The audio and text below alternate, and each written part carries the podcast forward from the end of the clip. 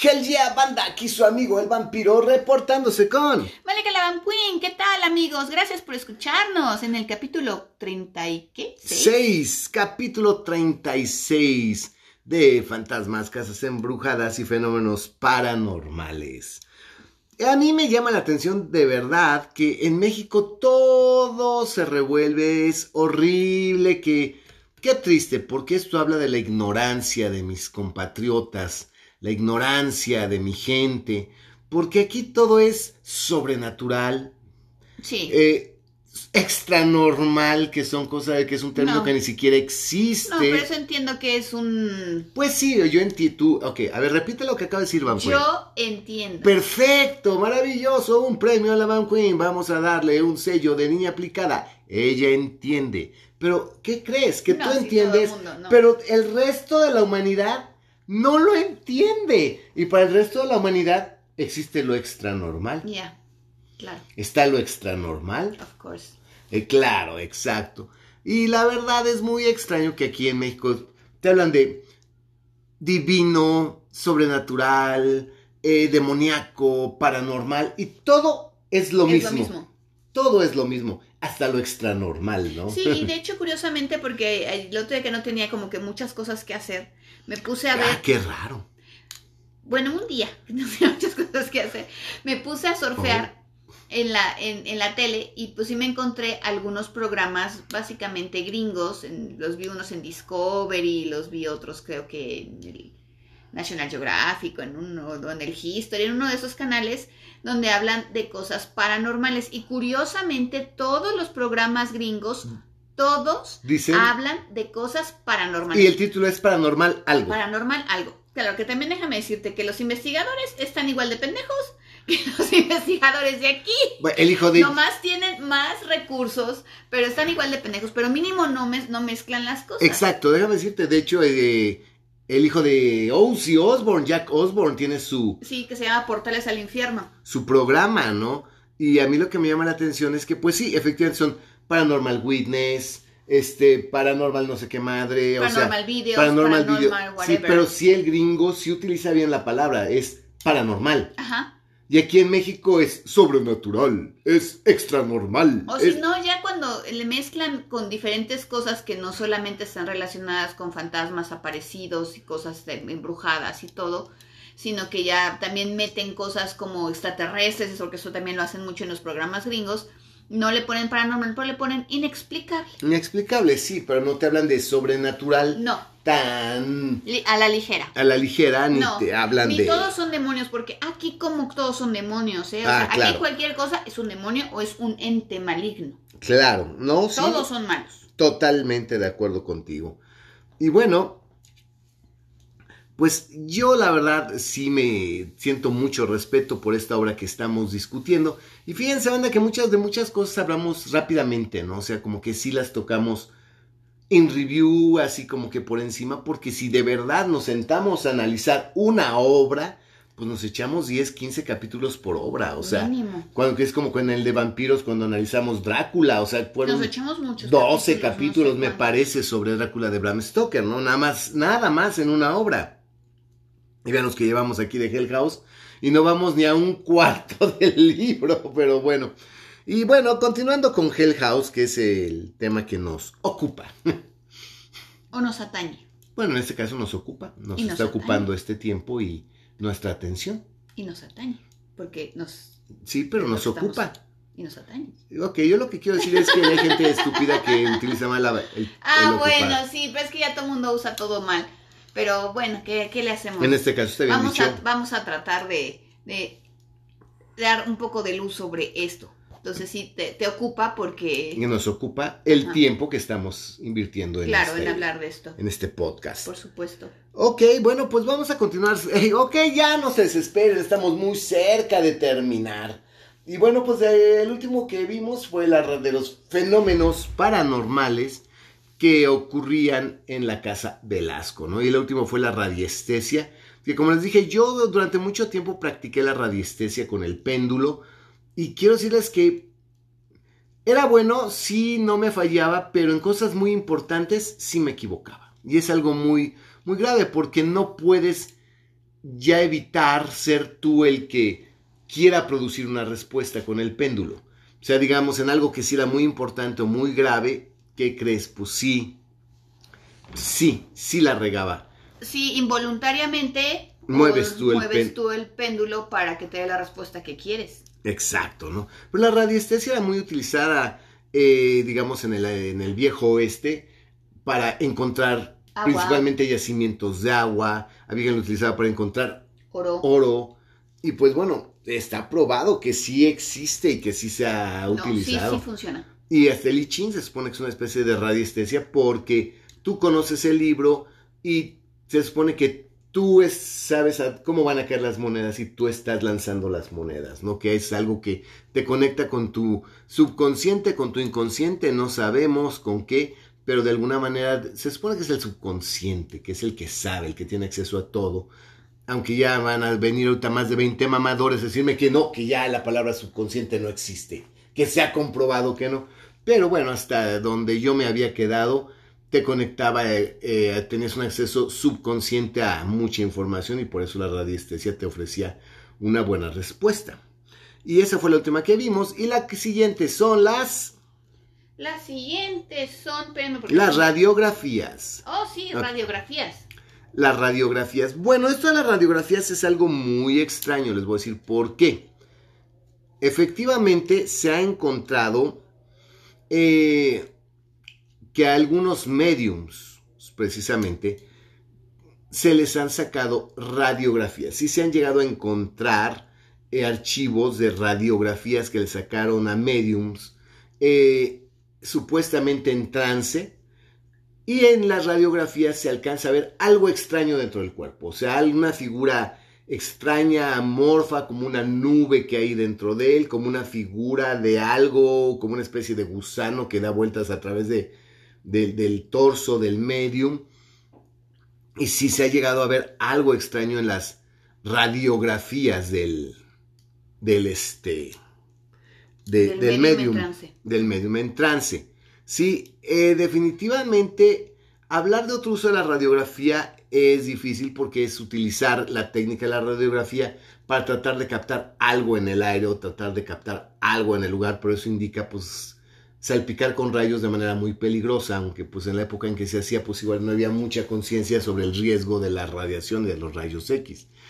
Eh, pero principalmente esto de la radiografía se refiere a estos estudios que se hacían durante investigaciones parapsicológicas de los mediums y que se supone que sí aparecía algo en las radiografías. Mm, interesante. También se refiere a que, Porque, bueno, hasta donde yo sé, creo que es difícil truquear una radiografía. exacto, no, es prácticamente imposible. Bueno, no, si se le metes a algo, puede, todo ¿no? se puede. Pero creo que es mucho más complejo que truquear hasta una fotografía. Y la, no, con las digitales ni se diga, pero en el caso de una radiografía creo que es difícil. Otro truquearla. ejemplo de radiografía que podrían, pero es parte de la radiestesia, es que a manera de péndulo tengas una, la punta de un lápiz o una, algo que pinte, o pongas arena abajo y dejes una punta, lo dejes colgando como el péndulo y que dejes que se mueva y que tu mano se mueva y empieza a dibujar algo Mm, que se mueva, digamos, prácticamente libremente. libremente y que se supone que algo empieza a dibujar.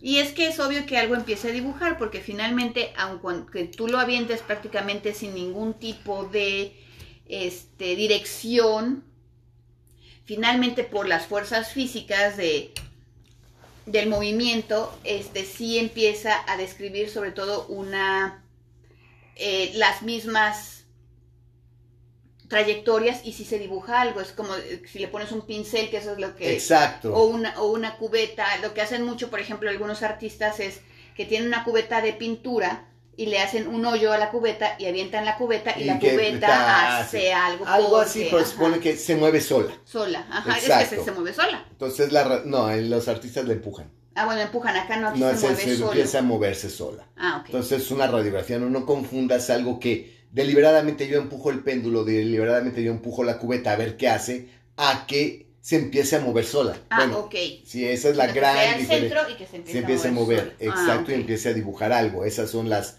radiografías, también se les puede entender, pero realmente eso es parte de la radiestesia. Pero sí, sí ahí sí tuve que, que meterme un poco a ver en la parapsicología y en lo paranormal que era, y sí hay fotos, sí hay archivos de radiografías donde aparecen cosas extrañas. Y son radiografías de mediums que acababan de salir del trance o que estaban En trance. en trance. Está interesante. ¿Ok? El siguiente es retrocognición. Eso es muy sencillo, obviamente. Retro quiere decir que va para atrás y cognición es saber. O sea, saber qué pasó en algún lugar, qué pasó en, el- en algún punto, En el pasado. en el pasado, efectivamente, ¿no? O sea, poder ver qué pasó, ver el pasado. Y eso ocurría, pues, obviamente, al entrar a la Casa Velasco, como ya dijimos. Salpicaduras de agua. Este es un fenómeno que fíjense que les puede parecer a ustedes muy simple, pero es como si... Eso es, sí es inquietante y sí es perturbador que estés en tu recámara, por ejemplo, y que en tu buró aparezcan salpicaduras de gotas de agua y digas, ¿por qué si aquí no hay agua? No hay... O que sientas que te llega una brisita con agüita. Exacto, moje, ¿no? que te moje. Pero imagínate que despiertas y ves agua. Dices, a ver, ¿De ¿Dónde? ¿Qué ¿Dónde? es esta- Una ¿Dónde está gotera. la fuga? Exacto. una gotera, una fuga. No, no hay. Porque está mojado, si me explico.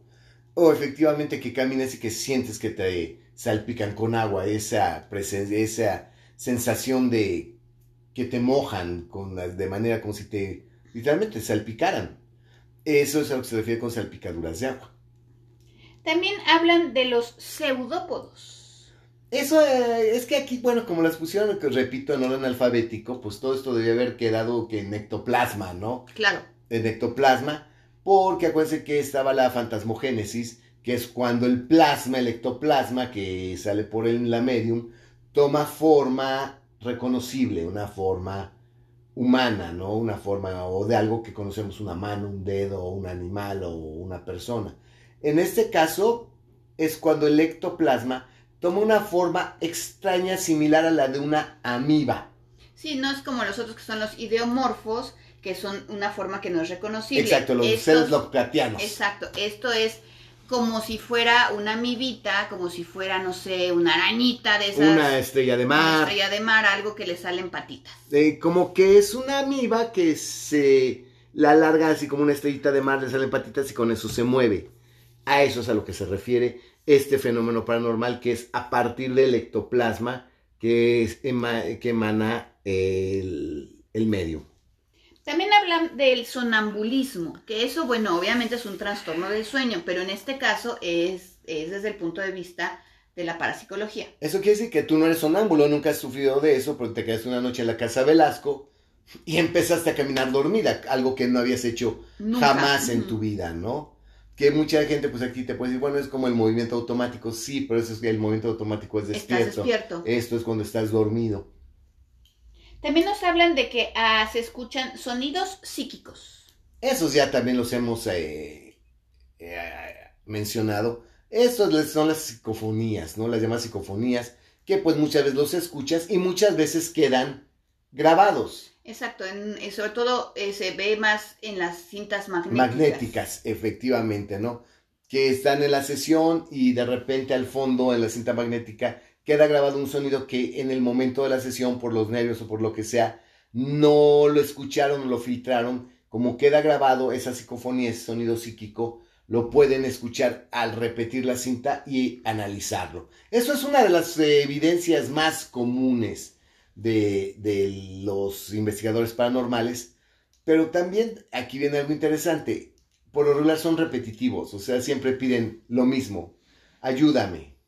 Este, O repiten su nombre. o repiten su nombre, O váyanse. o váyanse. Repiten lo mismo, ¿no? Eso es lo interesante.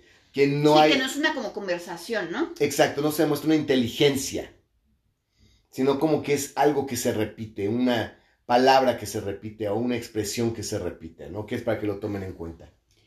Este, también nos hablan de, bueno, ya también lo dijimos, eh, de los sueños. Es todo lo que es onírico, ¿no? Eh, pues habían dicho, habíamos hablado de las profecías oníricas, ¿no? Que a través de un sueño ves el futuro y sabes qué va a pasar. Aquí es pues tener sueños, pesadillas que pues no son normales y que tal vez no tienen una conexión, porque gente que normalmente tiene un sueño muy plácido, un sueño muy pesado, aquí empieza a tener sueños muy extraños, pesadillas, y que el sueño es muy vívido, ¿no? Eso es lo que, a lo que se refieren. También nos hablan del teleplasma, que pues obviamente es otra manera de llamarle al ectoplasma. Eh, exacto, es exactamente lo mismo. El teleplasma y el ectoplasma son lo mismo. Es otra forma de llamarle, pero nada más. Y también hablan de la telequinesia. Perdón, del teleplasma tal vez a lo que se podrían referir es que es el que llega más lejos Ah, del cuerpo del, del medio. No es el que le escurre y le queda pegado, sino es como que el que se, como que se extiende. se extiende y va más allá. Ah, entonces el que seguía era la telequinesia. Ok, eso es clarísimo, todos lo sabemos, que la telequinesis significa, como Carrie, poder mover objetos con el poder de la mente. A distancia. También acuérdense que vimos este, la vez pasada la psicoquinesia, que es básicamente lo mismo. Lo mismo, es exactamente, son casi, casi eh, Fenómenos similares, Similares. si no es que iguales. si no es que iguales. La telestesia. Eso es bien interesante porque estás sintiendo algo a distancia. Es como si estás en tu recámara y dices, es que siento calor, es que siento calor, Dios mío, es que siento un calor sofocante y resulta que pues, un amigo tuyo o alguien que conoces está en un incendio. Eso es muy particular, ¿no? Y eh, es- ese fenómeno no es tan extraño, es bastante común. Sobre todo cuando conoces a alguien, ese alguien tiene cierto lazo contigo, cuando se encuentran en un estado de crisis, sientes, presientes o sientes lo que la persona está sintiendo. Es algo muy particular. Después nos hablan de la tiptología. Ese es muy interesante porque finalmente, como decimos, todo tiene un nombre. Sí, y a mí lo que me da risa son los pseudo investigadores paranormales que ni siquiera tienen una idea de qué es la tiptología, ¿no? ¿Y qué es la tiptología? La tiptología es eh, la que cuando estudias los diferentes sonidos o golpes que se escuchan en un entorno, en un ambiente, en una casa que se supone que está embrujada. Bueno, eh, sí, pero en este caso es algo más concreto y es algo mucho más definido. En este caso la tiptología es cuando el medium pregunta, ¿estás aquí? Da un golpe para sí y dos golpes para no. Es que de, de- de hecho aquí también, por ejemplo, en, en la lista se mencionan los golpes, se menciona la percusión. Sí, ves, si hablábamos de que son sonidos como en la película de Changeling que sonaban fuerte en toda la casa. El gol es que es importante con lo que están mencionando porque de esa manera podemos hacer bien la distinción. En la película de Changeling eh, todo empieza por un sonido metálico que este hombre George. Scott, el personaje tenía que que sigue hasta llegar al ático ese que estaba clausurado, ¿no? Pero efectivamente es que hay un sonido, una percusión, un golpe muy fuerte que escucha en toda la casa. La tiptología no, es cuando le dice el, el mismo medium, da la herramienta y le dice al espíritu, da un golpe para decir sí y dos golpes para decir no, o viceversa. Entonces aquí la diferencia también tal vez sería de que entre los golpes y la percusión, por ejemplo, es una energía residual que está ahí, que en un momento dado, bajo diferentes circunstancias, suenan. Ajá. Y en la tiptología no, en la tiptología estamos tal vez asumiendo que hay una entidad inteligente, Inteligente, claro. que te está contestando con golpes. Exacto, tú le- que no tiene la capacidad de, de comunicarse de otra forma y eh, tal vez no tienes en ese caso, vamos a entender que en este caso estamos hablando de que si tienes un medium psíquico o un medium mental, ese medium pues efectivamente escucha la voz y te dice lo que está escuchando o en su defecto presta su cuerpo para que el ente o lo que sea hable a través de su voz. Sin embargo, si tienes un medium físico, y no es un medium mental, el medium físico obviamente no puede escucharlo, el medium físico no puede prestar su cuerpo para que el espíritu lo tome o el alma del espíritu lo tome y hable. Y el medium físico lo que sí puede hacer es canalizar esa energía para que se comunique a través de fenómenos físicos. Uno de ellos sería el golpear. Entonces, si tú tienes un medium físico, el medium físico para comunicarse va a utilizar, por ejemplo, la tiptología. Ok, si estás aquí, pega una vez para decir que sí. Pum, ok. Eh, ¿Eres fulano? Pega una vez para decir que sí o, o pega dos veces para decir que no. Y ya le dio la clave. Y entonces ya el espíritu efectivamente sí. Se entiende que hay una inteligencia y que no es algo random o algo programado o algo que está en loop, porque entiende el idioma, entiende lo que le estás diciendo, entiende la energía y vibración de, de- de la pregunta y está respondiendo. Entonces esto ya indica una inteligencia, pero efectivamente la tipología, además de todo, la va a, la va a utilizar precisamente un medium físico. Exacto, Porque no cualquier güey. De- O ni un medio mental. porque el medium mental pues le presta el cuerpo o lo escucha. Exacto, él escucha y transmite el mensaje. Como Guppy Wolver en Ghost. Ajá, que preguntaba, le preguntaba, el, el otro respondía y ella re- este, repetía lo que le decían. O en su defecto hasta prestaba el cuerpo, que ya, se le mete el otro. sí, ya, es- sí. Entonces, Es este. una escena muy fea. sí, esa escena no me gusta a mí tampoco, pero es nada más para clarificar la diferencia de, entre el medium físico y el medium mental. Entonces, si hablas de la tipología es porque tienes a tu lado un medium físico, físico. No, muy bien. y que hay una inteligencia. Tomen nota, ¿eh? Vayan tomando nota todos los que quieran ser este, investigadores paranormales. También nos habla de los roces psíquicos. Este es muy interesante. Porque esto literalmente significa que sentiste que te tocaron. Cuando sientes que no es que te golpeen o sea algo agresivo, sino que literalmente sentiste una mano, sentiste que te pusieron la mano en el hombro, te sentiste que te pusieron la mano en la espalda.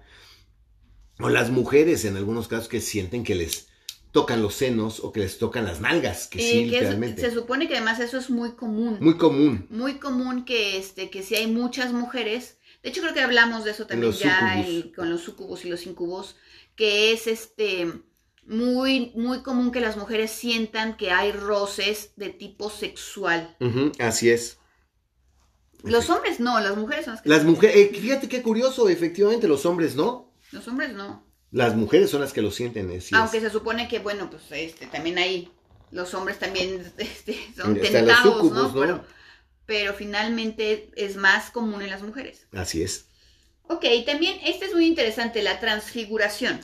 Este es un fenómeno que para mí la transfiguración es algo muy extraño. Eh, porque es muy ambiguo. La transfiguración abarca mucho. O sea, realmente la transfiguración va de la A a la Z y de regreso. Y de la prima a la Z prima y de regreso. Porque quiere decir que un objeto, un animal, un vegetal o una persona se transformaron. Que cambiaron. Fíjense bien, puede cambiar desde su color, su forma, sus propiedades y hasta sus propiedades químicas. Esto es así extremadamente difícil de explicar, pero esto es como que efectivamente estés, abras un dulce, lo mordiste y es dulce, te muerdes la otra mitad y resulta que ahora es salado. Yo lo que he escuchado mucho de repente en estas casas embrujadas es, y eso es algo muy común, que por ejemplo eh, el vino se echa a perder, la leche se, se pone sí, pero, agria. Sí, pero sería más bien un fenómeno químico. Punto. Porque esto es una reacción química en el vino y en la leche. Eso entraría dentro de la categoría de fenómenos que químicos. revisamos este el En- podcast pasado. En, ah, en este no. Es muy diferente. Es, tengo una rosa roja y no se marchitó, no se. Porque eh, simplemente esta Cambio rosa de color, por ejemplo. se puso, era roja y se puso rosa, o se puso negra, o perdió el color y, se puso, y, y ahora es blanca. Si me explico. O en su defecto, que el vino lo pruebes y te sepa no a vinagre o a podrido, sino que lo pruebes y te sepa a, a fresa. Ok, o que pierdan el sabor, porque también muchas veces este, en estas casas embrujadas les sirven la cena y la cena no sabe No a sabe nada. nada. Así es. O el vino, sirven un vino tinto y resulta que es transparente. Eso es la transfiguración, Ah, literalmente. interesante. Está, eso está muy interesante. Eh, eso da mucho susto, además. Exacto, ¿no? Pero ya estás hablando de un fenómeno pues muy avanzado. Sí, de un fenómeno muy, muy particular y que pues yo no sé realmente bien documentados cuántos fenómenos de transfiguración se hayan, se hayan se encontrado. hayan encontrado a lo largo del- de la Así historia, es. pero bien documentados. Bien como tú documentados, dices, ¿no? así es. Transporte. Esto es algo muy particular porque, bueno, quiero decir que esto es ambiguo. Porque, vamos de nuevo, transporte puede ser psíquico-mental que tú en tu mente pues estás en otro lugar, en otro momento, estabas en un lugar y ahorita, ahorita estás en otro, pero resulta que no te has movido y todo ocurrió mentalmente. O simplemente que tú estabas en un cuarto y de repente estás en la cocina y dices, ¿qué hago aquí? Sin embargo, pues esto tiene que ver tal vez con un movimiento automático, con un sonambulismo, pero como realmente no hay una causa clara que puede decir por qué de estar en tu recámara despertaste en el jardín, pues se entiende que es transporte. Ah, mientras averiguamos qué pasó. ¿Qué fue lo que pasó? Porque, bueno, del movimiento automático sí sabes cómo llegaste y sabes que caminaste o que ¿Mm? subiste la escalera. Aquí no sabes cómo llegaste, solo llegaste. Eso es, le pasa a los sonámbulos que despiertan en otro lugar. En otro lugar y no saben cómo llegaron, pero aquí en teoría no estabas dormido. No estabas dormido, así es. Y también pues este puede verse como estos desdoblamientos de los que hablan de repente los metafísicos. Metafísicos, exacto. Así es. Pero bueno, eso es otra cosa diferente. Eh, también nos hablan de las varas psíquicas. Ah, esto es de que obviamente la vara psíquica que es. Durante la investigación paranormal, obviamente algún medium o alguien de los que participó ahí utilizó para llevar a cabo su investigación una vara psíquica. Que bueno, aquí no quiero ser burlón, pero es una varita mágica. ¿A qué se refiere con una vara psíquica? La vara psíquica puede tener n cantidad de propiedades, formas y materiales.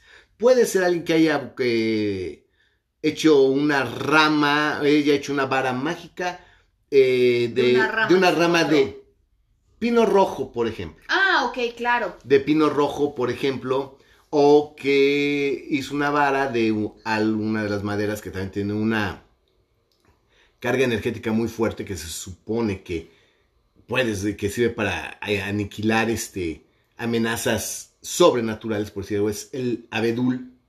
Entonces puede ser una vara de madera hecha de estas, de estas maderas, con una forma en particular, con ciertos grabados que pueden ser runas, que pueden ser este, símbolos religiosos, ¿sí? Eh, encantos en griego, en latín, y que las utilizan de esa forma, que inclusive pueden tener algún metal enrollado para canalizar energía que puede ser desde oro, sí, o hasta cobre.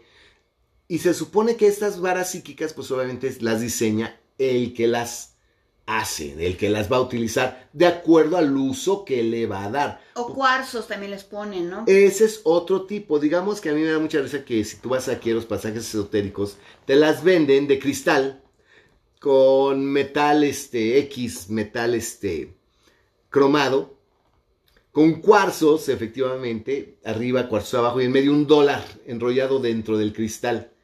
Y eso es para atraer el dinero y atraer la abundancia. Sí me explico. Esas, Y de esas he visto, no una, he visto cientos en los pasajes esotéricos, en el pasaje esotérico, por ejemplo. Y entonces los mediums, en este caso, o la gente que se dedica a la parapsicología, las utiliza, digamos, como para qué, como para que se manifieste el fenómeno por la forma que tienen o por los Estos ya es que, o para que jale la energía. Aquí vamos a hablar literalmente, y fíjate qué curioso, de lo que es ser un especialista en ciencias ocultas y parapsicología, ya en ocultismo. ¿Por qué? Porque aquí es donde ya la parapsicología va a entrar al ocultismo.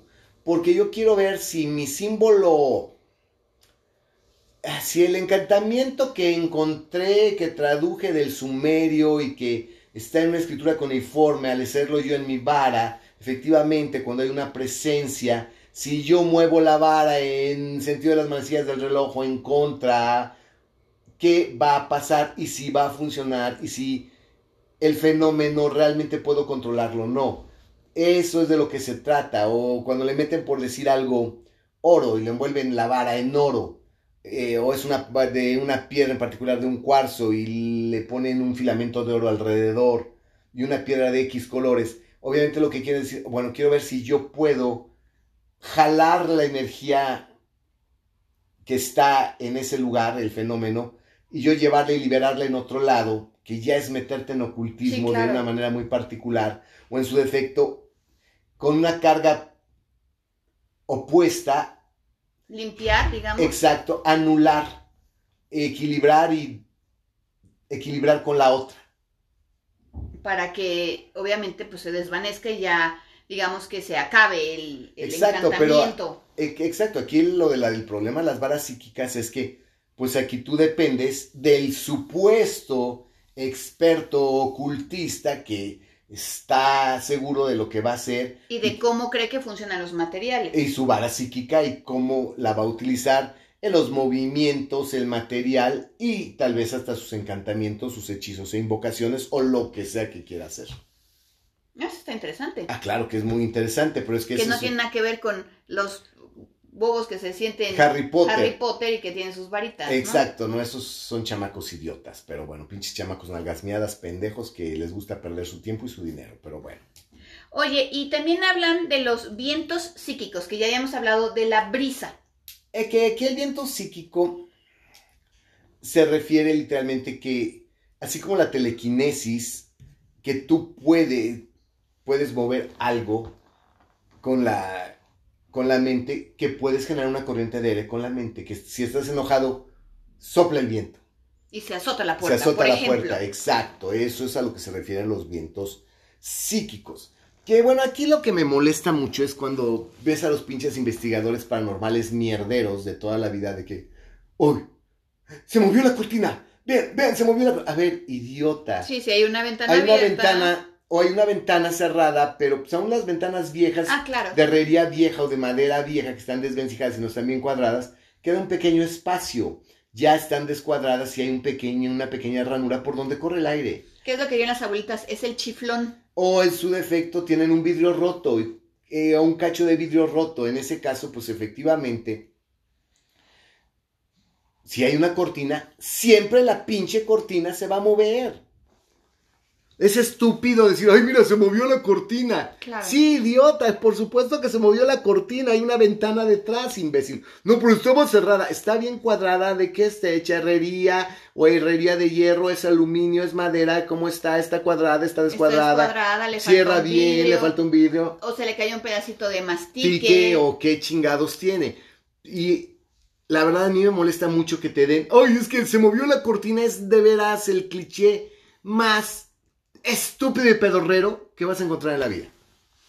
Bueno, entonces tengan cuidado. Si se mueve la cortina, no se espanten. No se espanten, eh, pero si se enoja alguien que está a tu lado y viene una corriente de aire y se azota la puerta, eh, Ok, ya sabes eso es fue. un Eso es viento otra cosa. psíquico, efectivamente. También hablan de, ah, que también es muy interesante esto de la visión ciega. La visión ciega, fíjense que esto es también algo muy del- de, de- de algunos mediums. Hay mediums que no...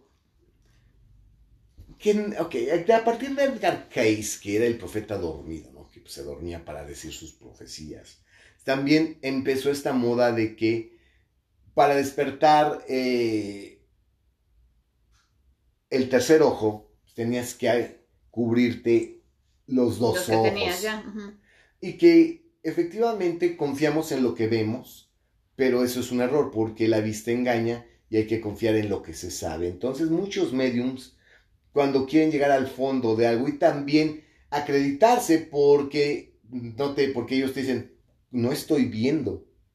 Y que conste que me tapé los ojos. También es una forma en que muchos mediums tratan de garantizarte la veracidad de lo que ellos están haciendo. Se tapan los ojos porque además de todo pueden utilizar entonces su tercer ojo, pueden utilizar su percepción extrasensorial y es cuando ellos pueden ver mejor, ver algo que con la vista no verían.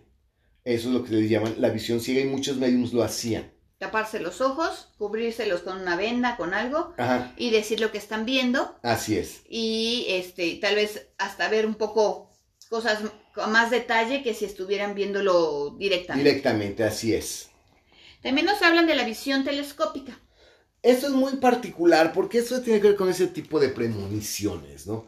Pero que literalmente tiene que ver con que ves algo que está ocurriendo a kilómetros de distancia. Y sin necesidad, obviamente, de, utilizar de ningún tipo de aparato, Así es. sino que puedes estar viendo algo que nadie ve y dices, ah, ya a lo lejos está pasando esto y esto y esto, y no tienes ningún aparato, un binocular o un Exacto. telescopio que te, que te pueda hacer que tu vista pues se- sea más... Aquí lo más interesante es que vamos a ver que qué es ver.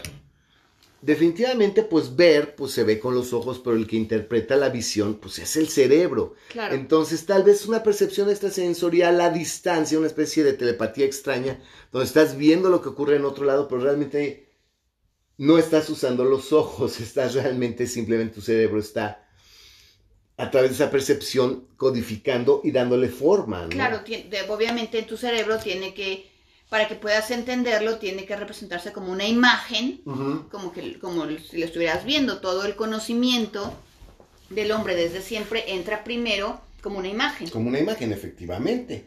Ya es el área de Broca y el área de Wernicke lo que le da nombre, lo que reproduce el nombre, lo que escucha el sonido. Y al final de cuentas, dentro del cerebro, señores, pues es como el disco de una, de una computadora. Son sinapsis y espacio, o sea, Unos y ceros. unos y ceros. Es un sistema binario donde se almacena toda la información y donde se interpreta toda y la se información. procesa. Y se procesa, así es. Uh. Y también, bueno, aquí ya dijimos, eh, la- la- pero lo vuelven a repetir aquí, hablan de las voces. Efectivamente que escuchas una voz, pero aquí es claro, porque a diferencia de la psicofonía, no es que no la escuchaste y la escuchaste en la cinta. Aquí es claro, todo el mundo escuchó la voz que dijo salgan. Eh, todo el mundo escuchó la voz que dijo fuera. Sí, o ayuda, pero todo el mundo la escuchó, es clarísimo. También nos hablan de, ya que estamos en la voz, nos hablan de la voz directa. Aquí viene la voz directa. Esto quiere decir, eh, tiene que ver con el fenómeno. Aquí es, como les digo, si lo hubieran hecho no en orden alfabético, sino por tema, esto tendría que ver con medium psíquico, medium mental, que es el medium mental que le presta el cuerpo al espíritu y que aquí ya el espíritu responde utilizando la voz del medium y responde directamente. Así que te está, le haces una pregunta y te responde. Oye, ¿qué pasó? ¿Quién te mató? A fulano. Por ejemplo. ¿Qué, qué, qué pasó? ¿Dónde dejaste el dinero? Es que no hay dinero. Me lo gasté. Sí me explico, ¿no? Esa es la voz directa, cuando ya hay una respuesta clara. Y la voz independiente que también nos señalan aquí. La voz independiente, fíjate que esto es muy, un término muy ambiguo, porque efectivamente puede ser una voz que se escucha y que no se reconoce claramente ¿De dónde, de dónde viene? viene, que aquí es donde se han utilizado y es donde muchos mediums se les ha acusado de ventriloquía, por ejemplo, de que es que se escuchó la voz, pero no se la voz de, la voz de los labios del medium, se escuchó en la esquina del cuarto y se supone que eran ventrílocos que eran buenísimos, sabían proyectar la voz, ¿sí? O que tenían un ayudante que con un cono, una especie de megáfono, este, hacían una voz extraña y que ellos estaban en otra parte de la casa y proyectaban el sonido para que se escuchara de una forma más fantasmal. O también se entiende como que es algo que pues está lejos del control del medium, ¿no? Y es una voz que pues, funciona de manera independiente. O también, bueno, yo sabía que era cuando si está el medium de veras en trance profundo y que de veras tomó el, el espíritu este, posesión de su cuerpo, que habla y el medium no recuerda qué es lo que dijo eh, cuando estaba en trance. Así es. Y por último. La xenoglosia. Esto es algo muy extraño porque sí es un hecho que sí hay casos documentados. No hay la menor duda de que hay casos documentados de, de xenoglosia y que pues sí es inexplicable de que hay gente que empieza a hablar en otro idioma. sin conocerlo. Y sin haberlo estudiado y sin tener familiares o sin tener... Claro que ya que se hace bien el rastreo, el análisis, la investigación de la persona, resulta que de niño eh, convivía con un vecinito que tenía padres alemanes y que escuchaba a los papás hablar en alemán y que eso se quedó en algún lugar de su cerebro y que, o sea, siempre se supone que eso es el acceso sí, inconsciente a cierta información que está en el cerebro en algún lugar. Bueno, el caso que todo el mundo conoce o que debería conocer la xenoglosia es el precisamente el de los apóstoles, Claro. que cuando se supone que baja el Espíritu Santo, Ajá. los ilumina, entre otras cosas, y les da ese don de las lenguas para que puedan ir por el mundo predicando el, evange- el Evangelio y que aunque llegaran a lugares donde no hablaran el mismo idioma, ellos pudieran comunicarse con los que estaban Así es. ahí. Y, y de esto, pues obviamente también se entiende, también hablamos, por ejemplo, de cuando hablamos de posesiones demoníacas, por ejemplo, o posesiones en general, que también el poseso de repente habla en idiomas que no conoce. Que no conoce, o que se supone que no, conoce. que no conoce. Al respecto, fíjate que yo tengo así como que una anécdota muy, muy corta, que una, que era prima mía, por cierto, este, de repente, según ella, porque yo nunca la vi hacerlo, entraba como en una especie de trance, sentía la necesidad de escribir y escribía en alemán y ella no sabía lo que estaba escribiendo. Curiosamente, el papá de ella era general del ejército y yo estaba muy chica y lo, que, lo último que sí me acuerdo es que el papá, el general, le confiscó todo lo que ella había escrito en teoría en alemán, porque pues yo no sé si debía ser alemán o qué cosa, y se acabó el, el, el, el, se acabó la discusión, se acabaron todo y ella nunca más volvió a hablar de eso. Wow. Pero sí, ¿qué, pues, ¿qué pasó ahí? ¿Cómo estuvo? Que no sé. Qué, qué fenómeno tan interesante. Pero sí, muy curioso y se supone que quien, porque otra prima sí estaba casada con un alemán, Ajá. decía, sí, esto es alemán. Y en teoría sí, Sí, sí, constaba. tenías una prima que estaba casada con un alemán, tra- tan alemán que trabajaba en Swan. Exacto. ¿En qué cueste, sí? y luego en Pelican. Este, pero aquí la cosa es que decía, no, pues es que esto sí está en alemán. Eh, se supone que era como que se le metía a alguien que había trabajado con Hitler y que era de la SS y no sé qué cosa.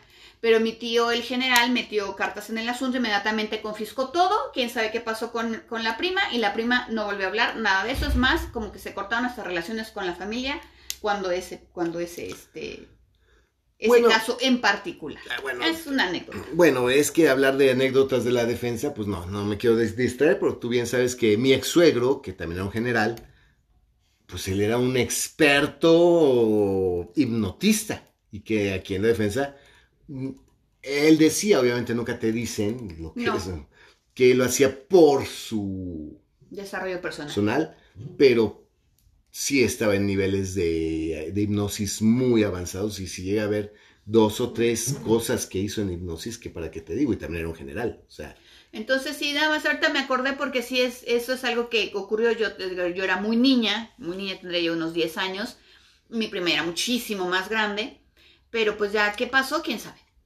no, pues es muy difícil. Pero bueno, finalmente, esta pues digamos que es una lista larguísima, pero creo que incluye prácticamente todos los fenómenos paranormales que existen. Sí, Y que pues aquí el punto es que finalmente son fenómenos que existen, que ocurrieron a gente y quiero que es lo que les quede claro, no es como que sonambulismo, ay, pues es que es una enfermedad. Sí, pero es- eso es cuando una persona es sonámbula.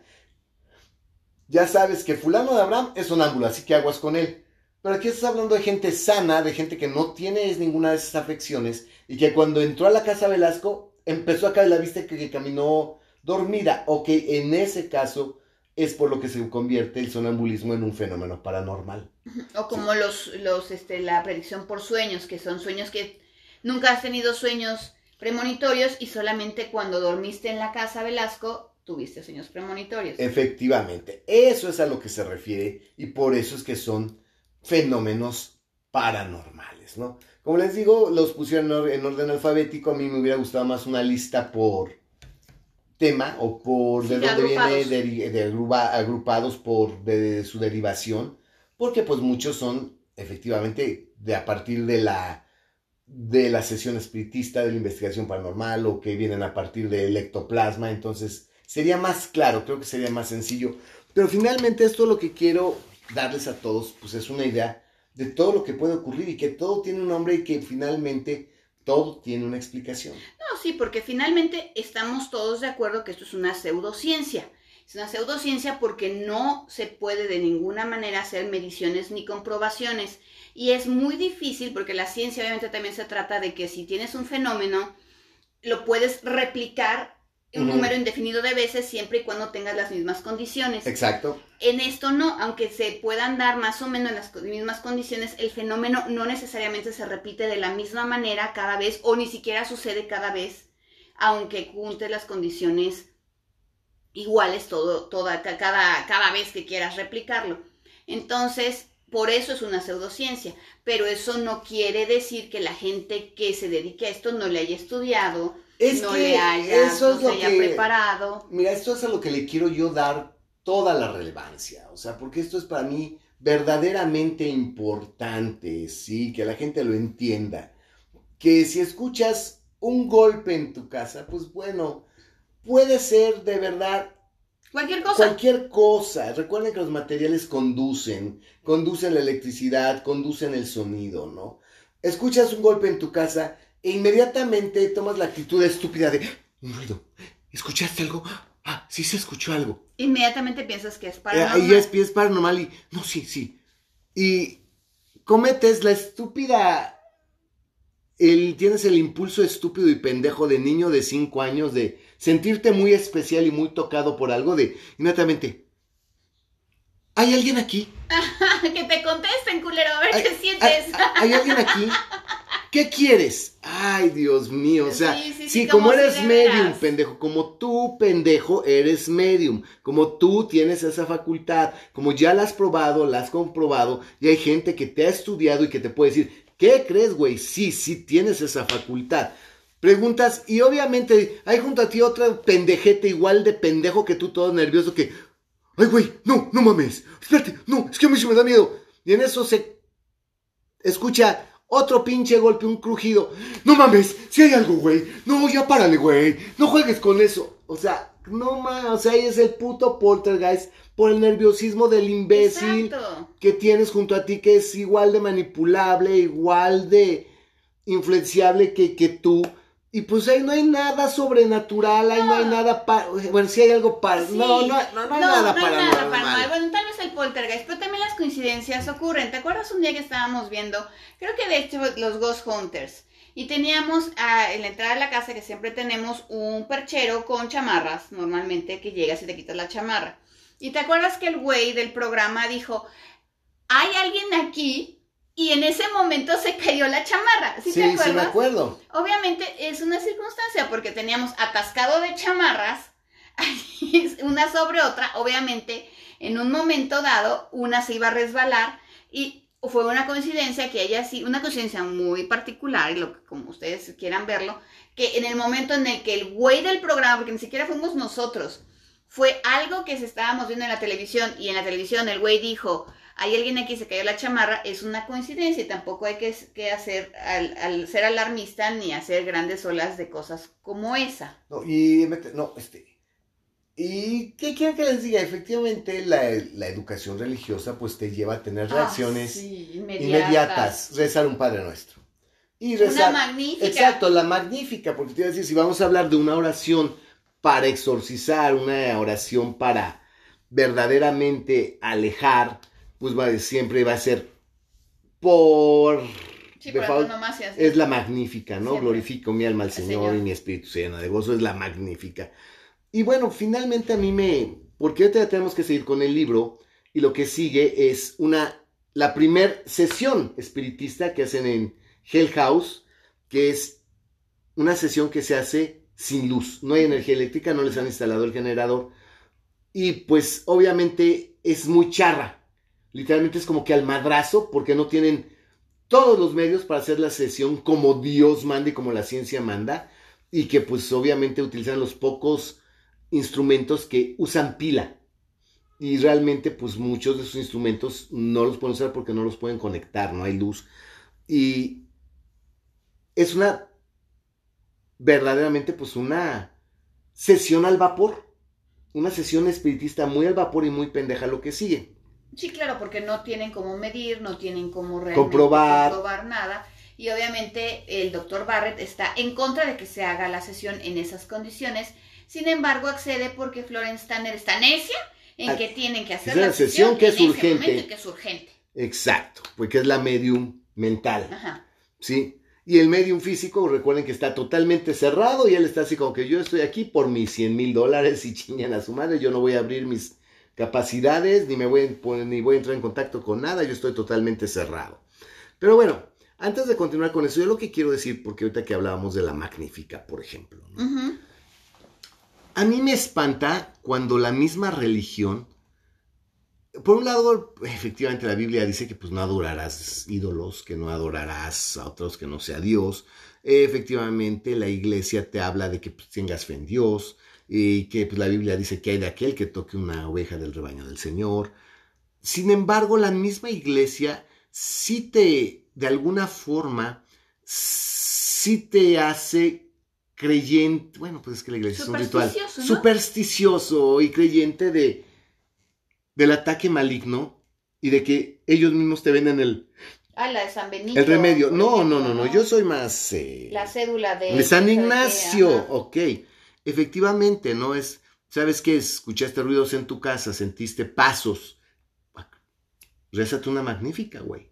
Riega, ve a tu iglesia, lleva agua bendita, riega tu agua bendita, rézate la magnífica, unos padres nuestros y a la chingada. Ya no hay nada. No sé si me explico. Y si no, mínimo una mentada de madre, porque aquí en México. Ah, pero eso no lo dice la iglesia católica. pero eso ya es, la sabiduría popular. Yo estoy hablando en este momento de la iglesia católica. Y la iglesia católica también te lleva a que, pues, compra la, compra la cédula de San Ignacio de, de Loyola que pegas en la puerta de tu casa. Sí, que para empezar dice que pues, este hogar es católico. Y trae la oración con la que San Ignacio expulsó al demonio. ¿Sí? Y se supone que, de hecho, en la parte de, de, enfrente trae la imagen de San Ignacio, tiene una cruz.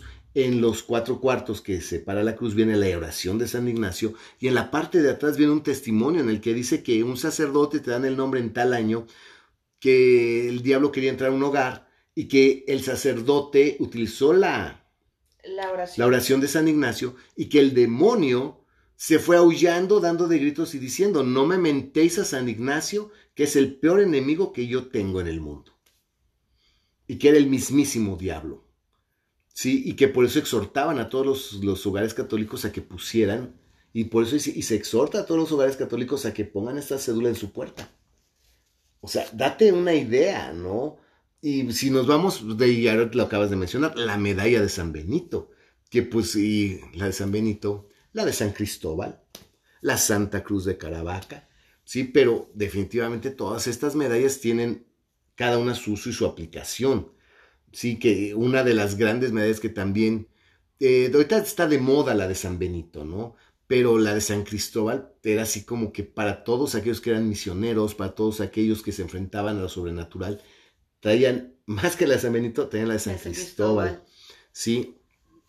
Y la de San Benito, que es la que ahorita se utiliza para exorcismos, literalmente, y finalmente, pues la cruz de Caravaca, que, final, que era una cruz que tiene una historia muy particular, pero que se supone que lo que es proteger tu cuerpo físico protegerte a ti. No, es llena de símbolos además. Y no de, y no de ataques eh, espirituales, o sea, la cruz de Caravaca. De, de otro, mm, no, no de los, no de los del mundo espiritual, sino del mundo terrenal, de los vivos. De los vivos, efectivamente. te protege tu cuerpo, te protege a ti de, de un ataque físico, no de un ataque mágico. Sí, es muy particular el, la historia de la Santa Cruz de Caravaca. Y la misma iglesia católica es la que te hace supersticioso. Pues sí, porque te pone todos estos, vamos a decirles, y sin querer faltar el respeto de ninguna manera a nadie que sea religioso, todos estos amuletos. Amuletos, así Te los proporciona la misma iglesia. Ah, pues cuando se supone que con, que con fe en Dios es suficiente. Exacto, y que al contrario, deberías de quitar todo este tipo de cosas que rayan en el paganismo. Yo te puedo decir que, pues, eh, haz de cuenta, yo durante toda mi infancia yo viví debajo de mi cama. Y pues quieran, ¿no? Se decir, pues lo voy a confesar. Cuando nació mi hija, se lo puse debajo de la cama. Le puse la oración de la Santa Cruz de Jerusalén. que, que la oración de Santa Cruz de Jerusalén eh, dice claramente la oración y trae. Qué curioso, porque para ser de la Iglesia Católica, porque tiene este licencia apostólica y no sé qué tanta madre o cómo, no sé cómo se llame. Licencias apostólicas se llama, ¿no? Porque todas las que compras dicen con la licencia apostólica de no sé qué. Esta, es, esta, esta se supone que se le debe rezar al recién nacido tantos días desde, después de su nacimiento y te garantiza que te lo va a librar de no sé y que debes dejarlo debajo de, su, de donde él duerme y que te garantiza que lo va a librar de N cantidad y te dice cuántos accidentes. O sea, tantos accidentes de los que va a salir bien librado. ¿Y la otra, o es la misma la que no puedes morir por armas convencionales? ¿Es esa o esa es otra? Esa es la Santa... eh, es esa. Es esa, porque de hecho esa también creo que... Que no puedes ser que- envenenado, que no puedes... Ajá. Y tienes que escribirla de tu puño y Letra. también y tenerla en tus cosas personales. Exacto, la magnífica también la debes escribir a tu puño y letra y la cartera, por ejemplo. Pero ¿eso ya es cosa de la iglesia o eso es cosa de la sabiduría popular, Bambi? Eso ya es de la, de la sabiduría po- popular. Pero, por ejemplo, en este caso que estamos hablando de la Santa Cruz de Jerusalén, dices, y, y viene con una maldición. Porque dice, eh, si eres devoto y la crees y lo haces y tienes fe, te va a hacer esto, esto, tu hijo no será, podrá ser envenenado, no podrá ser cortado, bla, bla, bla, bla. Pero si te burlas, te pasará esto y te pasará lo otro, te pasará aquello. Trae una maldición. O sea, trae una bendición y también También trae, trae una, una maldición. Ahorita todos nuestros amigos del podcast van a ir corriendo a buscar su oración de la Santa Cruz de Jerusalén. Pues yo, a mí, yo cuando la descubrí debajo de mi cama y leí lo que era, la verdad me sentí, siendo un niño, me sentí ¿Seguro? seguro. Me sentí seguro, me sentí protegido. Y... Pues, ¿qué quieren que les diga? Cuando nació mi hija, así como soy, compré mi oración de la Santa Cruz de Jerusalén, se la leíamos, padre y madre juntos, y se la poníamos debajo de la cama. Y la tuve ahí por años. Sí. Entonces, pues sí, la misma iglesia te hace supersticioso. ¿Y qué quieren que les diga, no? Pues mi cruz patriarcal, pues siempre he tenido una cruz patriarcal junto a mí. Esas cosas que la gente no sabe, pero No. yo siempre tenido una cruz patriarcal junto a mí.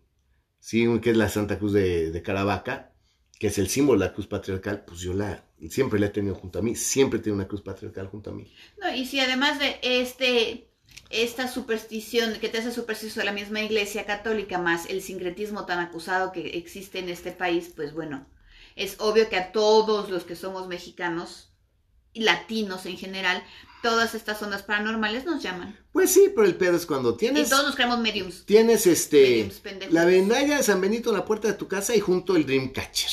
Ah, pues creo que ya Sí no. El ojito turco. Y el ojito turco, no, pues ya ahí es donde vale madre, ¿no? O sea, definitivamente, pues ahora sí es cuélgate hasta el molcajete para tener buena suerte. Pero bueno, Yo mucho tiempo tuve un ojo turco pero porque te lo en el regalaron. negocio porque un señor este árabe me lo regaló y me dijo, ten maestra para tu negocio. Y la verdad sentí muy feo no ponerlo porque me la dio con muy buena voluntad y con es basado en esa buena voluntad de que me fuera bien en mi negocio, por eso lo tuvimos muchos años en la puerta del En negocio. la puerta del negocio y cuando se caía Era como que, ¿por qué ¿Por se, qué se cayó? cayó? Pero bueno. Entonces, bueno, sé que nos desviamos un poquito de Hell House. Nos desviamos un poquito de Hell House. Pero es que no quise avanzar. No, no, no. Porque ya lo que sigue es. Sí, ya aquí nos estamos tendidos. Es la primera. No, tendido, ah, no, no, tendidos, falta no, mucho. falta mucho. Fa- este, es la primera este, sesión espiritista que se hace a lo, a lo charro. Que ya les Que platicaremos les con platicaremos calma. el próximo capítulo. Y bueno, recuerden que si quieren que estemos con ustedes en pláticas, reuniones, conferencias, expos, tu negocio, hablando sobre temas de paranormales, sobrenaturales, vampiros, la obra de Edgar Allan Poe, literatura y cine de terror, comunícate con nosotros a La criptavampírica.gmail.com la criptavampírica.gmail.com que por cierto sí me mandó el otro día un muchacho o muchacha, no sé qué dice, Jessy me mandó y me puso hola. Y yo le contesté, hola. Así que sí los leemos. Si los leemos. Y recuerden que Vali Calaban Queen va súper sexy, guapísima, como toda estrella del porno y del OnlyFans. No voy como en el OnlyFans, Ah, ok, pero, muy pero guapa. voy muy guapa. Ok, exacto. Pues, ¿cómo se- cómo? No invente. Pues es que no voy a salir como que, oh, yo quería que viniera como en el OnlyFans. No, pues no, no. no puedo. Bueno, pues nos vemos hasta la próxima banda. Se despide su amigo el vampiro. Y su amiga Malika Lamquin, hasta la próxima. ¡Ya, ya, banda!